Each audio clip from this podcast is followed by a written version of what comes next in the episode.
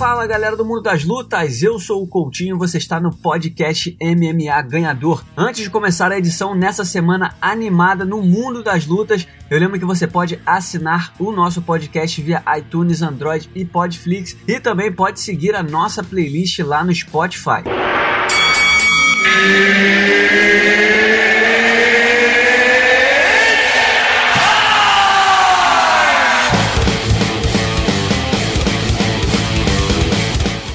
Das Lutas, o convidado dessa semana no nosso podcast é o Matheus Machado, repórter da Tatame. Ele vai trocar uma ideia com a gente, é claro, sobre o melhor do mundo das lutas. Matheus, seja muito bem-vindo mais uma vez ao nosso podcast. Opa, fala Coutinho, fala galera do MMA Ganhador. Um prazer estar aqui mais uma vez. E vamos que vamos, que tem muita coisa boa pra gente discutir hoje.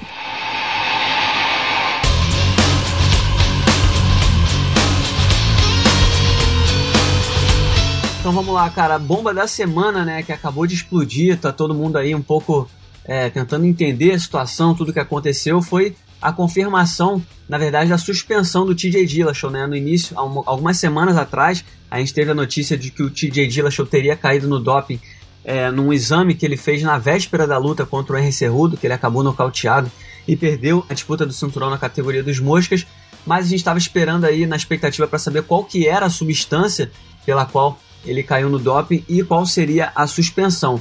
E o fato é que a usada anunciou que o Dillashaw aceitou a suspensão de dois anos, que é a maior suspensão possível para casos de doping nesse programa antidoping do UFC, uma suspensão de dois anos pelo uso da substância conhecida como EPO. Ela tem até um nome maluco, mas eu não vou falar aqui porque eu vou me enrolar. Mas é uma substância que é quase que um doping indefensável, né? Porque é uma substância que você tem que injetar no corpo não é como uma substância que pode ser é, pode contaminar um suplemento e tudo mais. Mas enfim, qual é a tua primeira reação ao saber é, dessa suspensão do Dillashaw e principalmente a substância que foi usada por ele? É, sem dúvida é um caso de surpresa, né? Até porque é um lutador que, que não tem casos anteriores de doping. É um cara que era o, o campeão da categoria dos galos, né? Enfim, sempre proporcionou boas lutas para os fãs. E sem dúvida, como você disse, surgiu como uma bomba no, no mundo do esporte. É, foi foi uma, uma substância que até, é, se eu não me engano, foi, ele foi o segundo lutador a testar positivo para essa substância. O primeiro tinha sido o Grayson Tibal. E assim como o brasileiro, o Dillashaw pegou a suspensão máxima, né, a punição máxima da usada, de dois anos, enfim. Só volta agora em 2021, né, em janeiro de 2021 que ele volta, quando ele já vai ter 35 anos. Enfim, vai pesar para ele sem dúvida esse tempo parado. É uma notícia que surge como uma bomba. Enfim, é lamentável ver mais um, um caso desse no esporte. A gente que vem tendo, tendo, vem tendo que noticiar, comentar, analisar diversos casos de doping que vem acontecendo. Enfim, é mais uma bomba no, no, no esporte e, e, a gente só tem a lamentar mais um caso desse. Matheus, é, você citou aí né, que o Dillashaw quando voltar vai ter 35 anos. O que, que você consegue projetar de futuro? Né? Porque é um tempo, é bastante tempo. Tudo bem, 35 anos não, não é necessariamente... É, é um cara já em fim de carreira, né? A gente tem vários exemplos de lutadores que lutam quase até os 40. Mas dois anos longe da categoria, com, com tantos novos talentos que a gente está vendo hoje em dia, e especialmente nessa situação, o Dillashaw foi do céu ao inferno, né? Ele em janeiro poderia ter se tornado o double champ, novo double champ do UFC, conquistando dois cinturões. Do nada ele perde a luta, cai no doping, agora dois anos longe do MMA. O que, que dá para projetar de futuro? Você acha que ele, que ele vai ficar tranquilo nesse tempo e, e, voltar lá em 2021? Você acha que talvez ele pode acabar pensando em aposentadoria? Eu, eu nunca vi ele falando sobre isso, mas a gente sabe que lutadores enfrentam depressão, né, quando ficam muito tempo sem lutar e tudo mais. Ou você acha que talvez a gente pode acabar vendo o Dillashaw fazendo eventos fora do UFC, quem sabe lutando é, é, grappling, jiu-jitsu, alguma coisa assim? Então, sem dúvida, é um, é um caso muito complicado, né? O lutador, ainda mais um cara que vive só disso, é um cara que dedica a vida toda dele para isso. Então, sem dúvida, surgiu como uma bomba não só para ele, mas como para a equipe dele, né? Que é uma notícia que ninguém esperava, enfim. É, mas é, existem casos de lutadores que, que, sem dúvida, por conta da idade, anunciam aposentadoria, mas tem outros que, enfim, vêm de uma certa forma que ainda tem né, para queimar e, e continuam. Posso citar o caso é, do Matheus Nicolau, que, que foi um cara que eu entrevistei recentemente, um cara que passou por essa situação de doping, se não me engano, pegou um ano de suspensão e aproveitou esse tempo para competir no jiu-jitsu, enfim, é, no jiu-jitsu sem kimono. enfim, teve bons resultados e foi uma forma dele se manter ativo fazendo o que ele mais ama, né? Então a gente tem que aguardar o que, que o, o TJ Dillashaw, junto com a equipe, com a família dele, o que ele vai decidir para o futuro dele. É um cara que, sem dúvida, até pelas atuações recentes dele, é claro que essa derrota em janeiro foi, foi surpreendente, de certa forma, um nocaute rápido, mas sem dúvida tem muita linha para queimar ainda. Espero realmente que, que ele, depois desses dois anos, ele volte, é, volte bem. Claro que, que vai demorar um certo tempo até ele adquirir ritmo assim que ele voltar, não vai voltar disputando o cinturão, é, mas a gente torce aí para que ele volte e tenha muito, muitas, muitas alegrias a proporcionar para os fãs de MMA quando ele, quando ele retornar. Agora, cara, a gente, a gente vê, claro, tem uma repercussão muito grande né, na internet, todo mundo começa a palpitar, vários lutadores, é, treinadores e tudo mais. E eu vi muita gente falando sobre punição, né? Qual que seria a punição mais adequada a esse tipo de caso? O Dillashaw ele vai pegar dois anos de suspensão, mas é, pelo menos eu não vi noticiado é, punição financeira. Não sei se ele vai ter que é, gastar algum dinheiro por conta desse doping. Tem muita gente que sempre fala sobre qual que é a punição ideal para casos de doping, porque muitas vezes é, muita gente julga que acaba valendo a pena. O cara se dopa, conquista o cinturão, faz dinheiro, depois fica um, dois anos fora, mas ele não perdeu nada do que ele conquistou. É claro que mancha o legado, é, é, publicamente é um, é um vexame e tudo mais, mas financeiramente nem sempre é prejudicial esse tipo de punição ao lutador.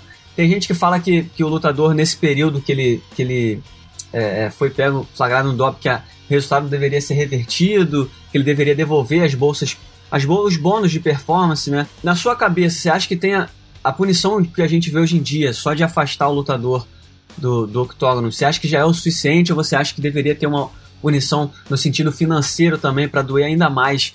Evitar esse tipo de problema, né? Para para não encorajar os lutadores a fazerem o mesmo? Assim, um caso de doping é sempre algo que levanta muita, muita, muita polêmica e algo que deve ser sempre repreendido é, deve ser muito lamentado no mundo do esporte. Isso, isso não cito só o MMA, mas enfim, como outros esportes também. Mas eu acredito que deve ter uma, uma enfim, uma forma de, de, dividir isso, até porque tem lutadores que são, são pegos no, no doping por mais de uma vez, e tem lutadores que são pegos uma vez, enfim, cumprem a suspensão e voltam. Eu acredito que para quem é pego na primeira vez, assim, é flagrado no exame pela primeira vez, acredito que a suspensão, como aconteceu no caso do, do Dillashaw agora, Acredito que a suspensão, só apenas a suspensão, é algo justo, mas acredito que, que deveria tipo, algo, ser algo mais severo para lutadores como, por exemplo, John Jones, enfim, entre outros, que foram suspensos mais de uma vez. Aí sim eu defendo uma punição mais, mais severa, enfim, por, tanto por tempo sem lutar, como financeira também, enfim. Acredito que deverão chegar a um, a um meio termo nisso aí, porque, sem dúvida, é algo que deve ser cada vez mais repreendido no esporte. É, eu, eu tenho para mim que sempre quando você mexe com o bolso do lutador, aí o negócio fica sério, porque é, é uma profissão muito. A gente respeita muito a profissão de lutador, né? Não é qualquer um que entra no octógono para sair na porrada na frente do mundo inteiro. E eu tenho certeza que muita gente faz isso e valoriza muito o quanto recebe por isso, porque não é uma profissão fácil. Mas eu acho que quando você mexe com dinheiro, com o que eles ganham para estar tá ali, eu acho que eles levam realmente a sério. Eu acho que tinha que ter uma punição além da, do afastamento, lógico, é, acho que tinha que ter uma punição forte também no sentido financeiro para inibir esse tipo de, de ação, né? Porque, porra, a gente já trabalha com isso há muito tempo e os casos de doping são frequentes, infelizmente. E, e o pior, chama mais atenção, os nomes envolvidos são sempre. Tem, a, a, a taxa de ex-campeões, de atuais campeões, ela é muito grande. Então, pra gente que trabalha com esporte, está sempre tentando levantar a imagem do esporte, é muito complicado.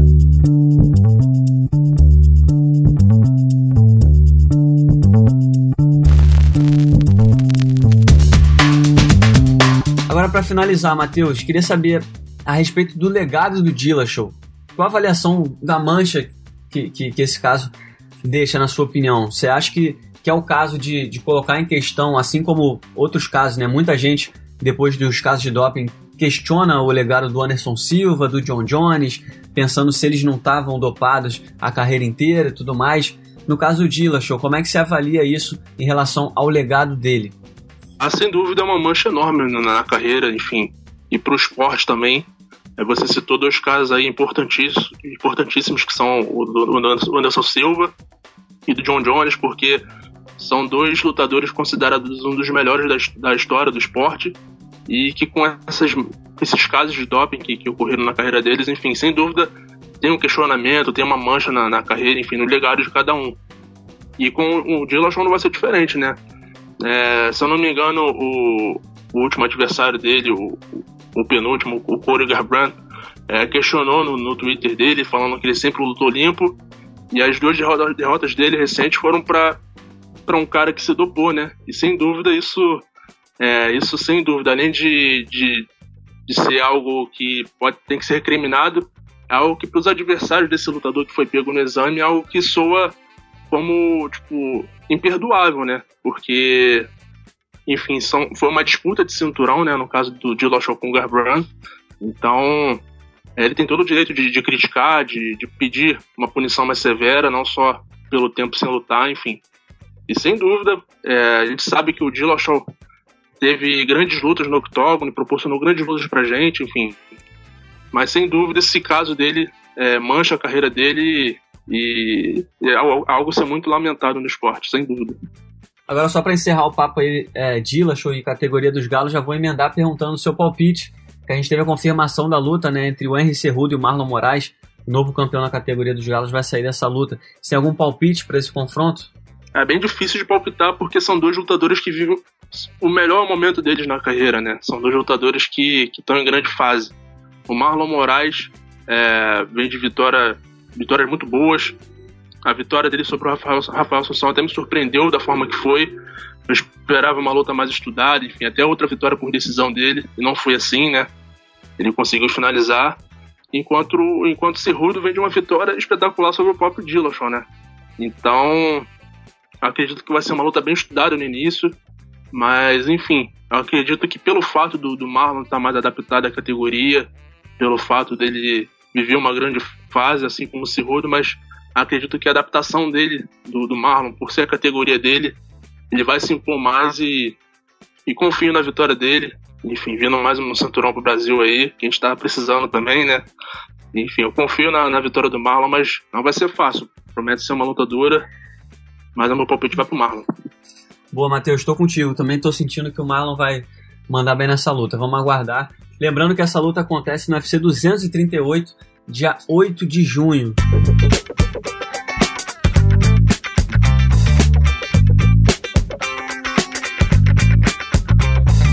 Agora, Matheus, pra gente seguir em frente, a gente tem nesse fim de semana o UFC 236, que tem três brasileiros em ação, mas tem nas lutas principais duas disputas de cinturão. Primeiro, começando pela coluta principal, a gente vai ter disputando o cinturão interino da categoria dos médios, já que o Robert Whittaker está fora de ação, a gente vai ter Israel Adesanya versus Kelvin Gastelum. Como é que você analisa esse confronto? Então, é mais uma luta que, que promete grandes emoções, né? É um card, esse de sábado era um card muito bom, principalmente com as duas, os dois lutas principais valendo o cinturão. E especificamente sobre o Adesanya e o Gastelum, cara, é mais uma luta que promete ser uma guerra, assim, uma batalha no, na trocação. São dois caras que têm são muito técnicos na, tro na trocação. O, o Gerson é um cara mais explosivo, que tem uma, uma mão pesada, uma mão que pega. O Bisping e outros caras que ele enfrentou é, são provas disso. Enquanto o Adesanya é um cara que tem uma cadência, ele tem uma técnica muito apurada. Ele soube controlar muito bem o ímpeto, o ímpeto do Anderson Silva na última luta dele. Enfim, é um cara mais cadenciado, assim, que tem uma técnica muito boa. Enfim, vai ser uma luta excelente, assim, acredito de um, de um alto nível na trocação. É, mas o meu palpite vai pro, pro Adesanya, porque por ser uma luta de cinco rounds, é, e por, pelo fato da, da, técnica dele e também da, da envergadura, enfim, acredito que sejam fatores que, que possam sobressair nessa luta, né? A gente sabe que, que o Gerson é um cara muito duro também, é, além de ter mão pesada, é um cara que aguenta firme também é, os golpes que recebe, mas dos dois fatores que eu citei, é, a técnica e a envergadura, acredito que o Adesanya deve a melhor e conquista o cinturão interino no sábado. É, nessa também vou concordar contigo. Eu confesso que depois da luta do Anderson Silva com a Adesanya, eu, eu comecei a achar que o Gastelum... Comecei a pensar no Gastelum como favorito, porque o Adesanya deu uma... Deu uma não dá para chamar de afrouxada, né? Mas ele a, a, pressão psicológica que o Anderson conseguiu fazer de, mostrou que, que o Adesanya talvez não seja aquele monstro que ele estava se mostrando, se mostrando nas, nas últimas lutas. Mas levando em consideração vários fatores, né, com vários que você citou, a envergadura é um fator muito importante. As três derrotas da carreira do Kelvin Gastelum foram, foram contra caras que tinham envergadura maior. É claro que ele já ganhou lutadores com envergadura maior, mas eu acho que isso faz uma diferença muito grande. Sem contar com a atividade também, né? O Israel Adesanya pô, vai fazer a sexta luta em pouco mais de um ano. E o Gastelum lutou pela última vez em maio do ano passado. Então eu acho que isso também faz uma diferença grande. Uma luta de cinco rounds, né? Previsto, já que é uma disputa de cinturão. Então eu, eu meio que dei uma mudada de ideia. No momento eu tô achando que o Adesanya é, é ligeiro favorito. Mas é como você falou, acho que a luta dura. É uma luta de altíssimo nível. E, e é bem difícil mesmo de apostar. Agora, Matheus, é, na luta principal a gente vai ter a luta, a, a luta, que vale o cinturão interino da categoria dos leves entre o Max Holloway e o Dustin Poirier. Outra luta muito interessante também, eu também tô achando bem difícil apostar nessa luta. Por enquanto, eu tô, eu tô com o Max Holloway, tô achando que o Holloway vai mandar bem, porque a última apresentação dele foi simplesmente extraordinária. Ele é um cara espetacular e, na teoria, quando o lutador sobe de peso, ele costuma ficar melhor, né? Diferente de quando ele desce de peso. Então eu tô esperando mais do Max Holloway aí. Mesmo o Dustin Poirier nas últimas três lutas tendo feito apresentações emocionantes, espetaculares, três nocautes contra três, três caras incríveis, né? Anthony Pettis, Justin Gage e Ed Alvarez. Mas eu tô achando que o Max Holloway para uma luta de cinco rounds, eu acho que ele vai sair melhor e vai vencer na decisão. Já dei até meu palpite, mas eu quero saber o seu. Como é que você avalia essa luta? Eu vou com você, Coutinho. Eu vou com você porque além dessa vitória que o, que o Holloway teve contra o Brian Ortega, que foi espetacular, assim como você disse aí, e, e o fato também dele estar tá subindo de, de, de, categoria, e ele, a gente sabe que ele é um peso pena, né, mas ele tem envergadura e, e muita técnica para lutar também de peso leve, né. A envergadura, como eu disse no fator do Adesanya, ele vai ser preponderante, preponderante eu acredito, na, nessa luta também. O Holloway é um cara muito técnico, é, a gente vê pelas atuações dele contra o Ortega, nas duas, nas duas lutas contra o José Aldo. Enfim, é um cara muito técnico, tem a trocação muito afiada, tem golpes muito fortes. E o Poirier é um cara mais explosivo, né? É um cara que vai pra trocação sem medo. A gente viu pelas últimas vitórias dele, enfim. É, mas assim como, como eu disse aí, acredito que a técnica do Holloway vai sobressair nesse, nesse combate. E mesmo subindo de cinturão, de, de, de categoria, é, acredito que, que ele saia vencedor e conquiste o cinturão. E aí a gente vai saber o que de fato pode acontecer no, no peso pena, né? Até porque a categoria onde ele é campeão também. Exatamente, até a categoria peso pena que já serve como gancho aí para o nosso próximo assunto. Para a gente finalizar o nosso papo, queria falar um pouquinho do UFC Rio, né? A gente teve recentemente junto na coletiva de imprensa que rolou aqui no Rio de Janeiro, do UFC 237. A gente tem várias lutas interessantes, né? Mas queria saber como é que tá a sua expectativa para esse evento. É... ainda não tem ingressos esgotados, eu nem sei se os ingressos vão se esgotar, mas pelo menos o início de vendas foi bom. Mas a gente tem lutas interessantes, né? A gente vai ter a Jéssica Andrade aí disputando com boas chances de ser campeã contra a Rose Namayunas. É, a gente vai ter aí Anderson Silva contra Jared Cannonier. Vai ter o José Aldo contra Alexander Volkanovski, além de vários outros nomes já conhecidos do público brasileiro. Como é que tá a expectativa para esse evento, Matheus? Expectativa muito boa, né? Mais um evento de alto nível aqui no Rio de Janeiro. É, a gente sabe que o Rio de Janeiro sempre costuma receber grandes eventos com disputas de cinturão e esse não vai ser diferente. É, eu confesso que minha expectativa está muito boa em relação a, Jéssica Andrade, Jéssica Batistaca, porque ela vem de ótimas atuações, ela vai ter um, uma adversária duríssima, é, provavelmente a maior, maior adversária da carreira dela, porque a gente sabe que a, a, Rose ela derrotou a Joanna com, de uma maneira espetacular, então acredito que seja assim o maior desafio da carreira da Jéssica mas acredito que a Jéssica tenha características que, que possam suprir essa lutadora, essa lutadora que ela vai ter. É, a força dela, enfim, os golpes fortes, ela tem uma, uma, aplicação de quedas muito boa, tanto que ela foi uma das únicas a derrubar a Ioana, né, que é muito difícil de ser, de ser derrubada, e além dos golpes fortes também que eu citei, né. É, eu estou muito confiante na Jéssica, acredito que seja uma forte concorrente a ser mais uma brasileira campeã, assim como a Amanda, né? Tô muito animado para esse combate. E a gente vai ter também o José Aldo, né? José Aldo em fim de carreira. É, ele vive dizendo aí que, que pode ser sim o último ano dele no, no esporte. Tá muito voltado pro boxe, né? Como a gente soube aí.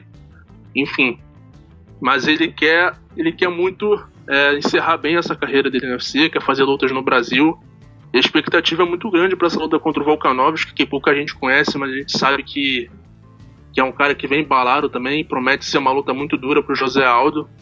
Mas pela, até pela fase recente do José Aldo, as últimas vitórias dele contra o Moicano, enfim, que ele tem uma grande atuação, acredito que, que o Aldo sai vencedor.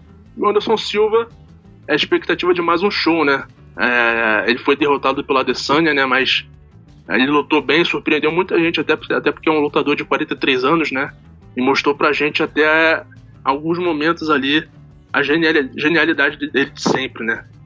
Então a expectativa fica por três vitórias é, brasileiras, da, da Batistaca, do Aldo e do, e do Anderson, né?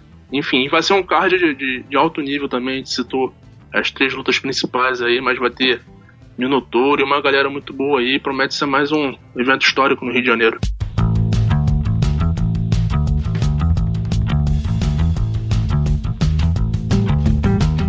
Agora, a última perguntinha, já que você levantou aquela bola sobre a categoria, é, é, o cinturão na categoria dos penas, né? Qual é o seu palpite? Se o Max Holloway se tornar campeão na categoria dos leves, ele vai ter que abdicar de um dos dois títulos, é claro. É, é, mas você acha que existe a possibilidade de, caso ele fique na categoria dos leves, o José Aldo, até o fim da carreira, já que ele vai ter mais uma luta no contrato, né, depois do Volkanovski, você acha que existe essa chance do Aldo ter mais uma disputa de cinturão dentro do UFC? Acredito sim, cara, porque acredito que o Holloway vencendo bem, vencendo bem, conquistando o cinturão peso, peso leve, né, interino, acredito que, que o UFC tente casar é uma luta dele contra o Khabib ou contra alguém que esteja ali sobrando na categoria, até porque a gente sabe que, que a categoria peso leve a gente vive um certo impasse, né? O Khabib tá suspenso, o McGregor, enfim, confusão atrás de confusão, a gente não sabe quando ele vai voltar.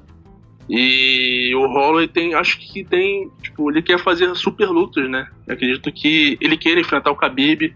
É, já, já teve para acontecer essa luta, mas infelizmente o Holloway acabou, acabou não lutando. Enfim, acredito que tem essa expectativa para ele lutar no peso leve, enfrentar o Khabib ou enfim outro lutador que esteja em alta ali e acabe sobrando, né? Caindo no colo. O próprio Aldo disse isso na coletiva que o cinturão tá, tá caindo no colo dele.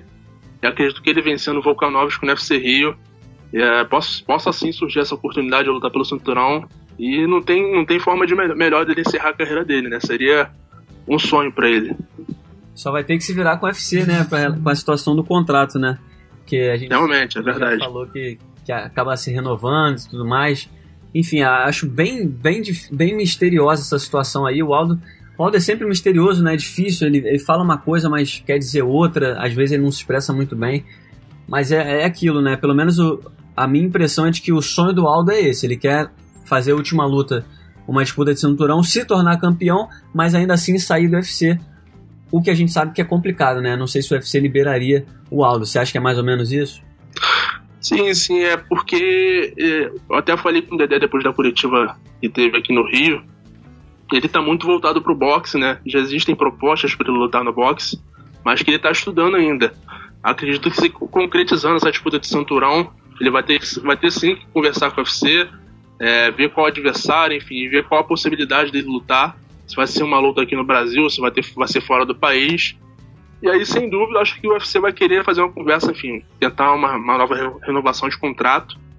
Né? Mas eu acho que o desejo do Aldo é se aposentar como campeão, fazer uma luta pelo cinturão, vencendo o Volkanovski, e encerrar a carreira no MMA e partir pro boxe, que, enfim, é a grande vontade dele, pelo que a gente sabe, né? Mas, enfim, como você disse, é um grande mistério. Tudo pode acontecer, o Aldo pode voltar atrás e seguir no, no MMA, enfim pode, inclusive, não disputar o cinturão e, e, sair do esporte da mesma forma. Enfim, a gente só vai saber isso futuramente. A expectativa é que o melhor aconteça pro Aldo, né?